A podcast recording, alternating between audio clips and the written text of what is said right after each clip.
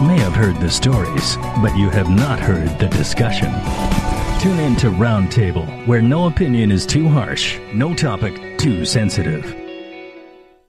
The Ministry of Education has announced a smoking ban in kindergartens, elementary schools, middle schools, and colleges as well.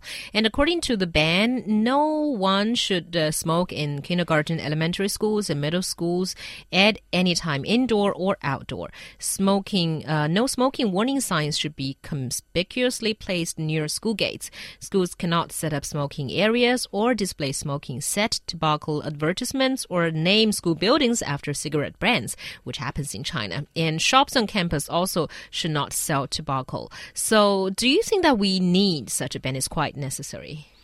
Well, it's totally necessary. And why are we talking a bit about it now? Shouldn't this have been implemented ages ago? Well, I remember in my old primary school in Beijing, there were signs in various places, and I think that's something that schools should be doing anyway. And when you ask why, well, we all seem to agree that smoking is bad. We should not let children, young people near it. And there is a study that actually backs that up. And um, it is a study on over uh, 4,200 students from 57 elementary schools in Canada. And it showed that students are at increased risk for smoking if they A, often see students smoking in or near their school, B, report that students at their school smoke where they're not allowed, and C, attend a school with a relatively high senior student smoking rate. So it seems like the people that they hang around, hang out with, especially I guess their peers, if they smoke, then a, ch- a, ch- a child or a young person is definitely more uh, highly possibly would want to go smoking as well. Yeah, I mean that's that, that's all well and good, but I mean this this ban isn't necessarily targeting uh, students. I think the ban is mostly targeting teachers teachers and, and other administrators from smoking in, in on in and on campus. Uh, and I think that's that's that's the real crux of it. I think that you know why in the world would would it be okay for educators to be smoking around children? I mean, it just makes no sense whatsoever. Uh, as as Joe Young mentioned, I mean, you know, smoking secondhand smoke is not good for you. Mm. Um, and also, I mean, like if we if we take the role model approach, well, you know, you know uh, having having kids being surrounded by you know men and women that they look up to smoking that's obviously not going to give them a, a very good impression or, or, a very good role model. Um, and so, I mean, I think that yes, of course, we need this ban. And as Joe Hyung said before, I mean, why wasn't this there before? Yeah, if uh, uh, now that you ask me to remember my high school days, yes, uh, smoking is banned for students, but occasionally you still see one or two, you know, student smokers. But in the teachers, I mean, a lot of the male teachers smoke, and uh, if if you if I approach the their offices, you can almost uh, smell the, the mm-hmm. you know cigarette smell immediately. So you know, I think it is a very big problem. And maybe that's why the Ministry of Education is saying that no smoking whatsoever. But also, would that mean that all students and teachers, if they want to smoke, they have to go outside the campus, right? So do you think that uh, teachers might rebel? Or they might secretly, you know, not follow the rule, making this rule as useless as some of the other smoking bans in the country? I think it's highly possible that they'll just um, do it secretly and maybe in the bathroom. That that um, happens a lot too. But I think certainly, you know, what should be done is definitely if you want to smoke, then you know, get outside of campus and do your business. Nobody should, uh, you know, butt in then. But if you're on campus and if you're a teacher, then of course, non smoking is definitely what one should do. Yeah, and I, I, think really what we need to be talking about here is moving more and more towards, you know, more smoke free environments. Um, I mean, because there's, there's, there's, no, there's no good reason to continue smoking. Uh, there's no good reason to, to continue to allow people to smoke in, in public places. There, there really isn't.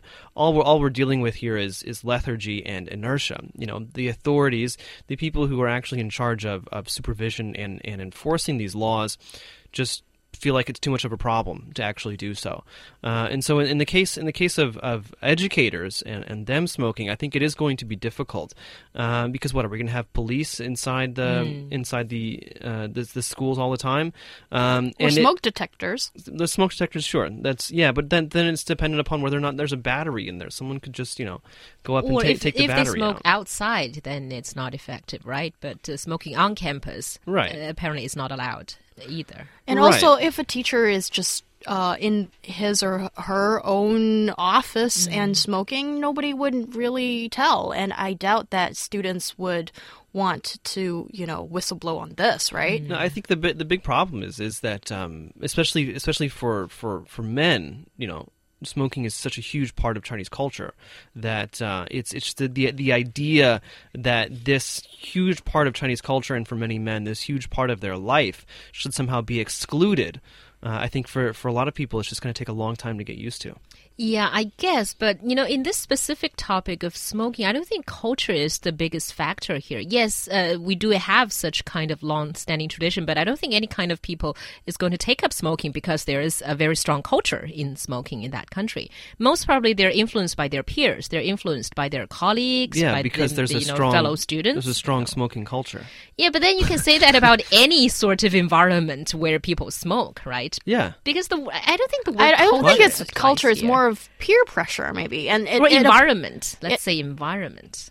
okay, There's- no, no, no, no. There's there's an element there's an element in Chinese culture, especially among men, that emphasize smoking, and that somehow smoking, if you if you do smoke, then somehow you are more a bit more of a man.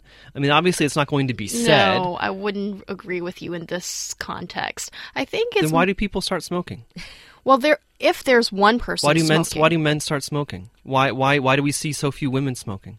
You can ask that about any uh, Yes. men or women in any country, right? think- Yes, of course. But I I'm saying, but we're talking about China. that's veering off the question here. I think for um, a teacher uh, who starts smoking and then nobody stops him or her, and then if there are other smokers, of course they're just going to follow course, won't they? So I think it's more of you know, sort of an uh, office environment thing when that has started.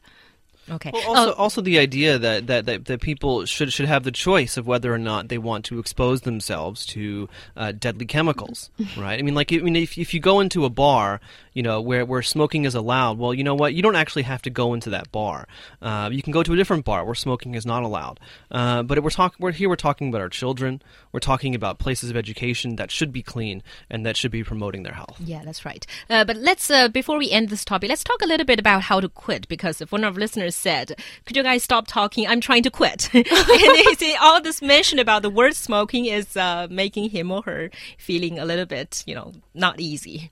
So if you if you, I, I know John, you've had experience quitting, and you're doing it right now. Uh, right? no, I, I will. I will be soon, though. Oh, what? Very soon. You haven't started yet. I said after the. I said after All Spring right, Festival. All right. So, so what do you think is the most effective way? cold turkey. You just you just got to go cold turkey. Just um just just have it done. Just be done with it. Um, I mean, there's there's lots of uh, over the counter, um, you know, quit smoking aids. I've tried those. And those pads as well? patches, Yeah, gums, patches, yeah. uh, all sorts of things. E-cigarettes.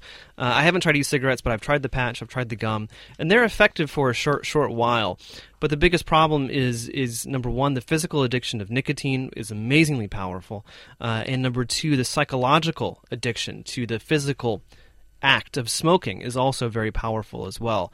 Uh, and so the best the best thing you can do is just um, quit cold turkey. The the actual the physical withdrawal symptoms will actually end after three days. Um, th- th- that that's actually physically how quickly your body gets over the fact that nicotine is no longer present.